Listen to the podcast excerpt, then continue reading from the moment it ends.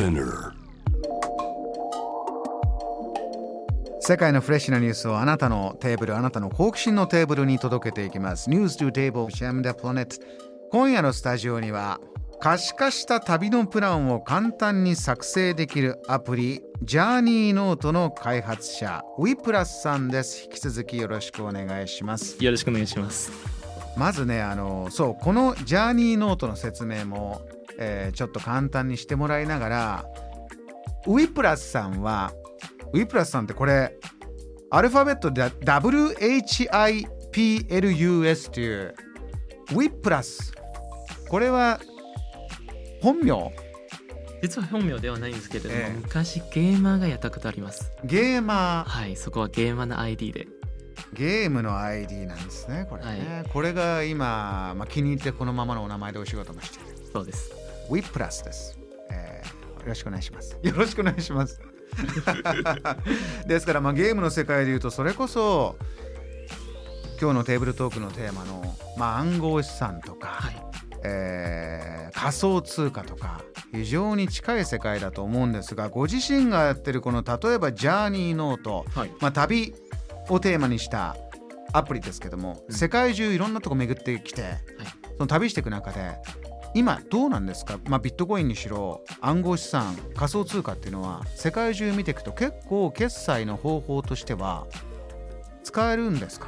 そうですね。日本だけはビッグカメラさんぐらいは、まあ、その受け入れてるんですけれども、やっぱ他の国としては、もっといろんな業者さんが受け入れている。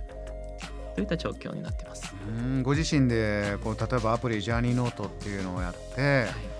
えこのアプリの中では、まあ、旅のプランをはい。やってこれ実際旅もできるわけですか？これアプリの中で。そうですねアプリの中でたくさんの旅の選択肢を提出してまあもちろんその今旅できない場合はそのアプリの中の旅プランを見てその疑似体験ができるんですよねああいいですね。はいうんあと過去の旅を整理したりあのいろんなところ行ったというところはこのアプリに整理してあ思い出があって、まあ、もう一回旅行するとかああの時あったものは今あのそんなことをあの私たちにあのあ届けてそんな勉強になって今の人生に至る。といった振り返ることもできますね。経験があの旅を教育にというねキーワードをお持ちですけどもうん僕もまあ世代ですけどもねあの海外行って帰ってくると使い切れなかったお札とかコインとか取っとくんですよ、はい。海外の。あのコインのね眺めながら思い出したりとかもはい、あるんですが、こういったものはどんどん減っていくのかしら。全部デジタルになりますか？いかがです？デジタルになりますね。例えば記念品とか買うんじゃないですか。そのお土産とか。でも今は本当に買う必要あるかなと思思いながら物流網があるなんかアマゾンみたいな EC がありますなるほど。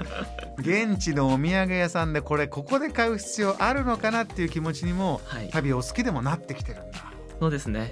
それも必要なくなってもちろんコインとかええ。だんだん全部電子決済になった。例えば中国にいて多分3ヶ月くらい現金は一切使ってなかったという経験がありましたね。ウィプラスさんはそれこそ中国地元だからはい。伺いたいんですが、はい中国はほとんどそのスマホで決済するから中国の方向けにそれこそ日本の電子決済はどんどん一生懸命広げたっていうイメージもありますしはい。今デジタル人民元って大変話題になってますよね。はい。ちょっとウィプラスさんから見てこの状況今最新の状況どうなってるんですか？中国の貨幣経済。はい。あ、おすごく面白いトピックですね。例えばカンボジアに行った時、あのみんなは何の通貨を使われるとはご存知ですか？カンボジアの通貨うんまあ普通に10カンボジアとかなのかな？全然違いますかね？ドルです。ドルなんだはい。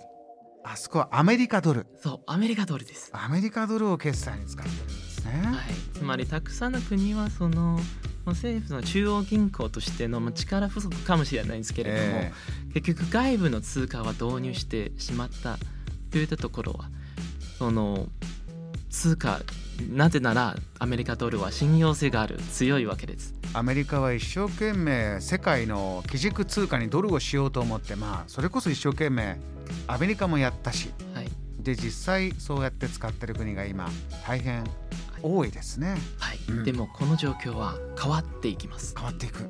デジタル人民元この、まあ、仮想通貨暗号通貨という呼び方でなければそういうデジタル通貨。はい。これでデジタル人民元ではい。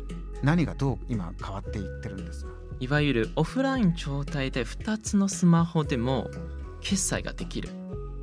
といったところは完全にキャッシュと同じような使い方できます。オフラインでいいのであれば世界中都都会であろうが田舎であろうが関係ないですね。はい。うん。いわゆるどこでもどの国でもどんな状況でもうん。使える通貨になります。うーん。これを普通もいらないです。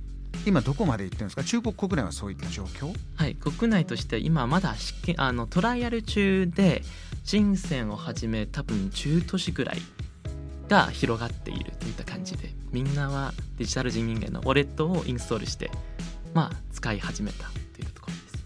あのーいろいろなこういう、まあ、デジタル通貨がデジタルになっていくことをメリットもたくさんでデメリット語る方もいますね。はい。ウィプラスさんはそういったメリットデメリットは、まあ、ビットコインとデジタル人民元は全然違うとは思うんですがはい、このまず大きくデジタル通貨はい暗号資産、仮想通貨と考えた時にうん、メリットデメリットどんな風にお感じになってます？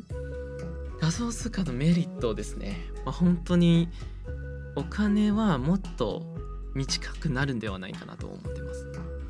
あの、まあ、本当に財布はすごく現金とか入ったりとか持ち歩くはめんどくさいですね。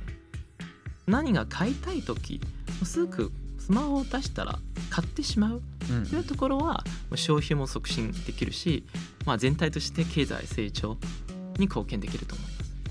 ウィプラスさんは、えーお金っていうのははい。こう使うということが大事なんだとおっしゃってましたそうです。はい。消費しない限りお金は永遠に自分の一部にならないんですよ。使うことで自分の一部になる、えーそれが自分の栄養になるお。金はただ置いといてもいけないじゃあどうやってお金をスムーズに使おうかというのは大事なポイントなんですか、はい。まあ、ビットコインの話題になるとまたね別のテーマが出てくると思いますちなみにご自身ははい。ビットコインそういったものは持ってますか？私は保有していないです。持ってないですはい。周りの方は？ほぼみんな投資してます。ほぼみんな投資してるって言い方になるんですねこちらははい。ご自身が持ってない理由ちょっと聞かせてもらっていいですか？ビットコインはも僕は持ってないんだ。どうして？個人として傾向はミニマリスト。いわゆるできる限りも物は持たない人なんで。例えば今日はどこから来たの？も千葉の館山ですね。うんうん。何がしに行ったのはデジタルデトックス。はスマホと PC を閉めたまま、えっと、行って。あの本当に SNS チェックしたい時あないんだ。っていうところは爽快感があるんですよ整いた感じがあります。そういうお話でいくとビットコインに関してはずっとケアしとかなきゃいけない。ずっとオンラインでいろんなものをチェックしなければいけないという状況は一つありますよね。お聞きの方いかがでしょうか？ちょっといろんな話題が出ましたが今夜のテーブルトーク。暗号資産。仮想通貨とは何か、えーもし経験体験思ってるところあればどんどんこちらまでお願いします。